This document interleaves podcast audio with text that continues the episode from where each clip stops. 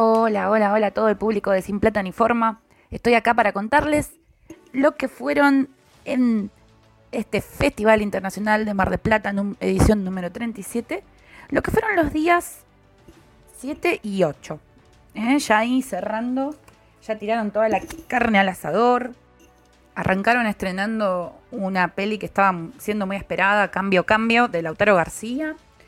Y bueno, siguen con la con el homenaje a Leonardo Fabio. Estuvo hace un par de días Juan Moreira. este día va a ser Nazareno Cruz y el Lobo, este jueves.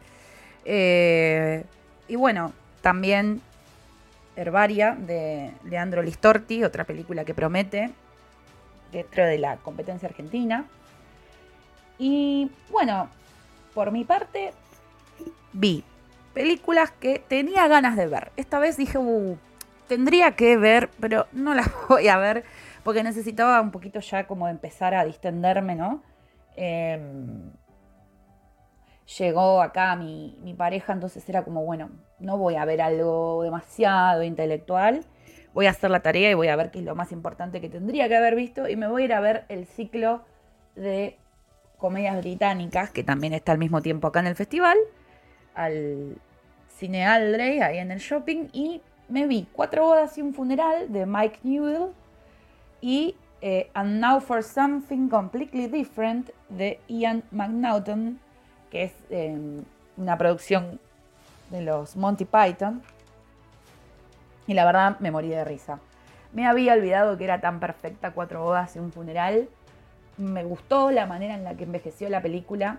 Sinceramente me emocionó em, ver que toca temas que, todavía están súper vigentes y que a su vez para hacer una película de los 90 eh, fue tan atinada y tan, tan cuidadosa con, tantas cosas que toca, como bueno, la pareja que hay, eh, hay una pareja homosexual que está tratado con, mucha delicadeza y, que ahora no sería necesario eso, ¿no? Eh, como una cosa como muy pudorosa inglesa de la época que se aprecia igual mucho que hayan querido incluirlo. Em, yo no me había dado cuenta, de hecho cuando era chica, ahora me di cuenta, de grande, que hay dos personajes que son hombres y son pareja.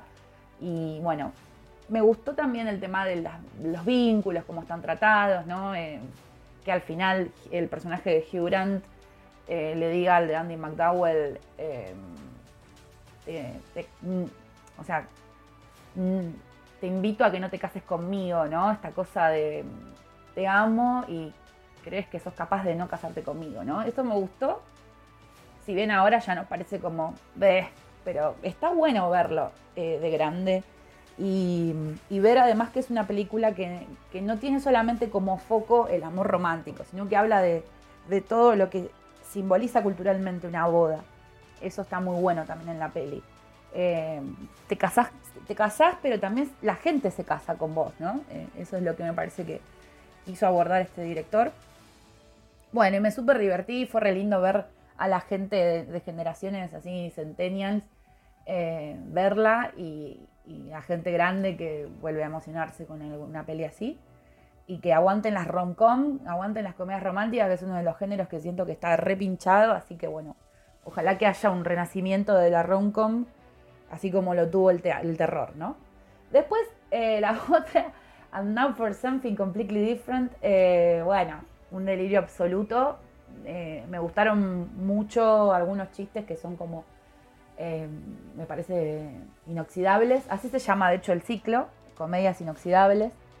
Y otros que, bueno, uno dice, este chiste hasta como que me fastidia, ¿no? Muchos con, con la mujer objeto, ¿no? La mujer así mujeres desnudas, ¿no? Que es, es un humor que, está bastante caduco, o al menos está caduco en lo que respecta a, generar una carcajada, pero siempre está bueno poder tener una visión de cómo el humor va eh, evolucionando y comprender por qué nos hacen reír las cosas que nos hacen reír. Eso me, me pareció como un buen ejercicio y me maté de risa, me pareció todo súper lisérgico, las animaciones que tiene la película en el medio son muy buenas. Eh, y bueno, fue un, día muy tranqui, fue un día muy tranqui. Eh, me perdí también de ver Plaga Zombie, este documental, de este, esta película del cual estrenó su documental también de cómo, cómo la hicieron, de Pablo Párez y de Hernán Sáez. Y me perdí Tinnitus, eh, una película que estrenó en competencia latinoamericana. Pero bueno, estoy contenta con lo que decidí hacer. Al otro día, el viernes 11, el día 8, eh, me, me copé y me vi Lynch barra Oz, un documental de Alexandre Philippe. ¿Por qué digo que me copé? Porque soy una enferma de David Lynch y la verdad es que ya vi un documental en una oportunidad. El año, creo que fue en el año 2017, sí. Vi eh, Lynch de Art Life. Em, me encantó, es un documental que lo dirige John Guyen o Guyen y lo, lo armó como para documentar su producción artística, porque vieron que David Lynch es un tipo que también es artista plástico y, es una locura lo que hace, hace todo tipo de obras plásticas y este documental muestra sus procesos. También este tipo había producido otro documental sobre él que eh, se trató sobre cubrir más o menos, documentar todo lo que Lynch hizo para filmar Island of Island Empire. Eso fue en el 2007, o sea, 10 años antes. Así que bueno, ya había visto documental sobre David Lynch. Es un delirio ver un documental de David Lynch en el marco de un festival de cine. Es como que reflipas, zarpado. Bueno, y este Lynch barra Oz está recopado. La verdad me encantó. Nada que ver a estos otros dos que mencioné. Porque tienen un, tiene un dinamismo que alucina. Te, mantiene entretenido todo el tiempo. Em, tiene constante comparación de fotogramas y escenas en lo que respecta a la presencia del mago Dios, la película El mago Dios, con eh, Judy Garland de protagonista, en la filmografía de David Lynch. Y está contada como en capitulitos, o sea, toda la historia mm, de cómo este, Lynch se vincula con, Oz no es cronológica, sino que está contada en capítulos eh, con voz en off de distintos directores y directoras. Eh, por ejemplo, John Waters, que es un director recontra copado, eh, medio contemporáneo a él, es el director de Pink Flamingos, para ver si lo ubican. Bueno, John Waters habla sobre cómo él ve a Oz en la obra de Lynch. Y van poniendo todo el tiempo imágenes de películas de él, películas de Lynch, otras películas que él cree que vio Lynch, o la secuencia donde ellos se conocieron y lo que se dijeron, etc. Eh, y así ahí tenés a Justin Benson también, que a mí Justin Benson es el que es el director de Something in the Dirt, mucho no me gusta, con el otro con Aaron también, pero está bueno lo que ellos dijeron sobre, sobre la filmografía de Lynch. Bueno, entonces son como eh, distintos capítulos donde eh, analizan la filmografía lynchiana, incluyendo Twin Peaks, incluyendo la nueva versión de Twin Peaks, o sea, perdón, la mm, como la, vuelta de, Return, digamos, que de, Twin Peaks en 2017. Eh, bueno, no, no, no descuidan nada de lo que ha filmado Lynch. Me encantó. Sinceramente, el dinamismo, la belleza, la profundidad y la especificidad con la que encuentran a, a Oz y al mismo tiempo poesía y metáfora full, me voló la cabeza. Me dieron ganas de volver a revisar toda la filmografía de David Lynch, aunque ya la vi muchas veces. Em, bien. Después, ¿qué más vi? Este día fue un día donde dije, eh, vamos, vamos a ver cosas. Me vi mm, una de... Eh, ay, me estoy olvidando del nombre de este director francés que me encanta. Quentin de Pie, que se llamó Mandíbulas. Un delirio total. La recontra recomiendo para divertirse. Eh, y también me vi...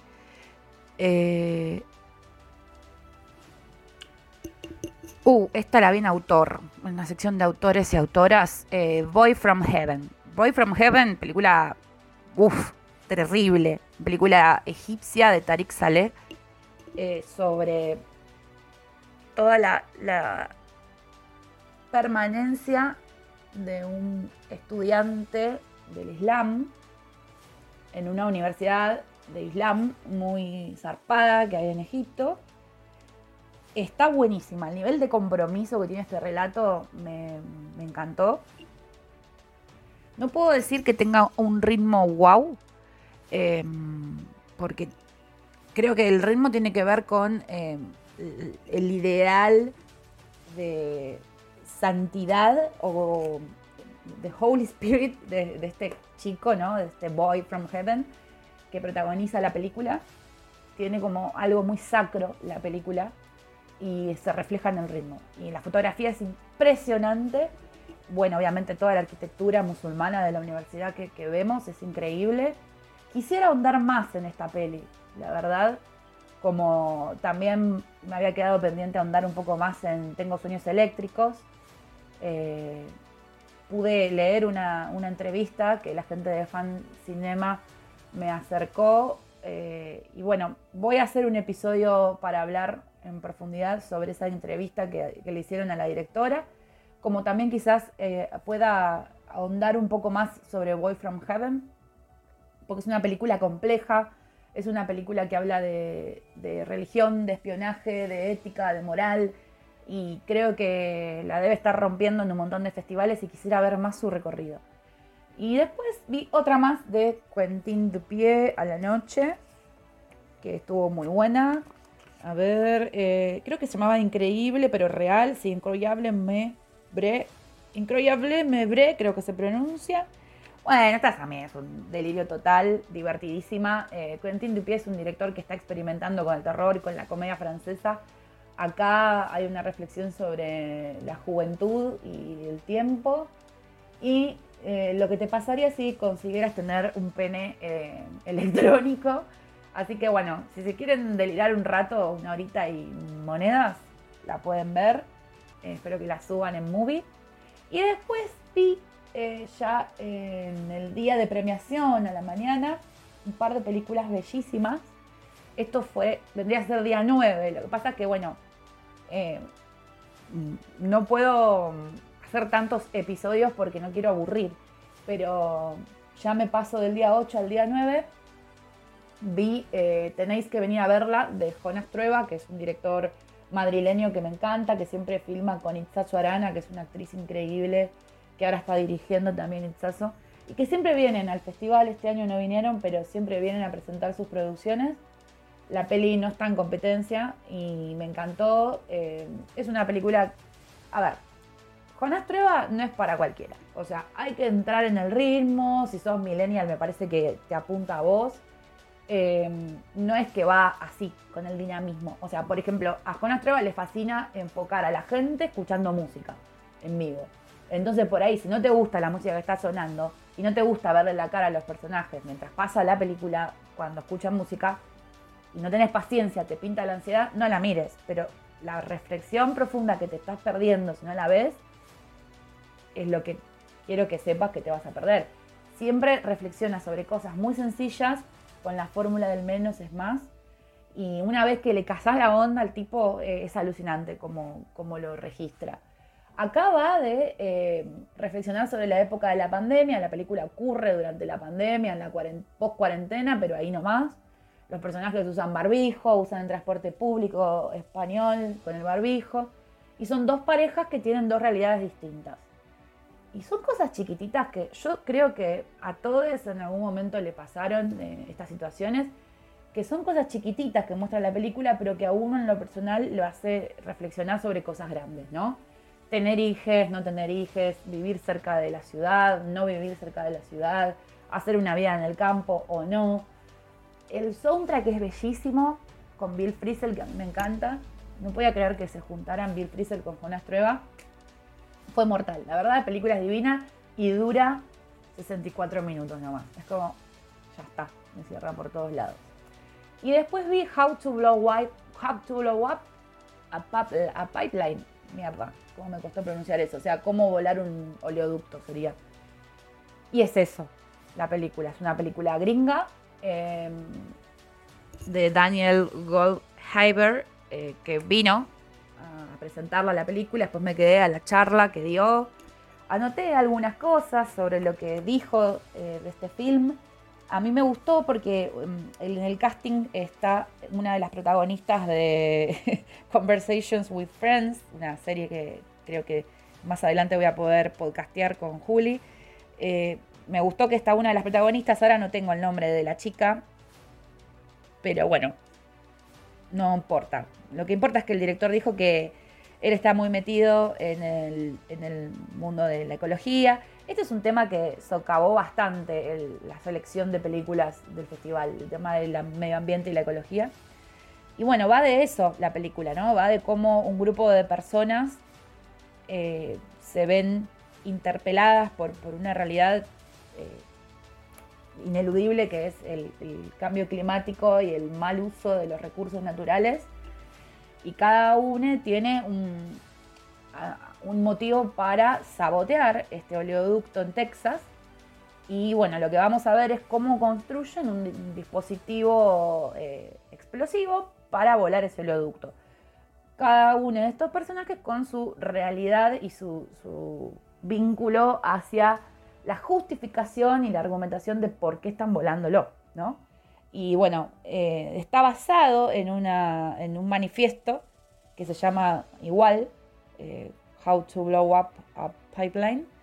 Y mm, parece que es un equipo de guionistas. A mí la verdad la película me gustó en tanto el ritmo. El ritmo me pareció hermoso porque venía como a ver películas como más bien del palo introspectivo y reflexivo y mm, esta me sacudió un poco, pero, o sea, la premisa es cómo volar un oleoducto y no esperes más que eso, Mabel, o sea, vas viendo cómo eh, los personajes construyen eso, eh, esa bomba, ese dispositivo de bomba, la logística, eh, el flashback de cómo, cómo llegan ahí, qué los motivó, y listo, Mabel, nada más. Así que bueno, está bien, pero me parece que se queda un poco a veces en la superficie y que es un poquito inocente la película. Así que no me sentí como tentada a saber mucho más. Eh, me pareció que en eso tiene una propuesta muy gringa y que creo que va a crecer un montón este director y que en algún momento va a poder profundizar más las temáticas que le interesan. ¿Y qué hace falta más películas sobre activismo? Eso te la banco, pero me parece que también hay que profundizar un poco más. O sea, no te digo que me hagas un Erin Bronkovich, pero, Bronkovich, pero bueno, no sé, le falta un poquito. Así que bueno, esto fue un poco el resumen de eh, día 7, 8 y 9 en el Festival de Cine. Y ya el próximo episodio es eh, conclusivo con ganadores, ganadoras. Fue un gustazo. Vuelvan prontos.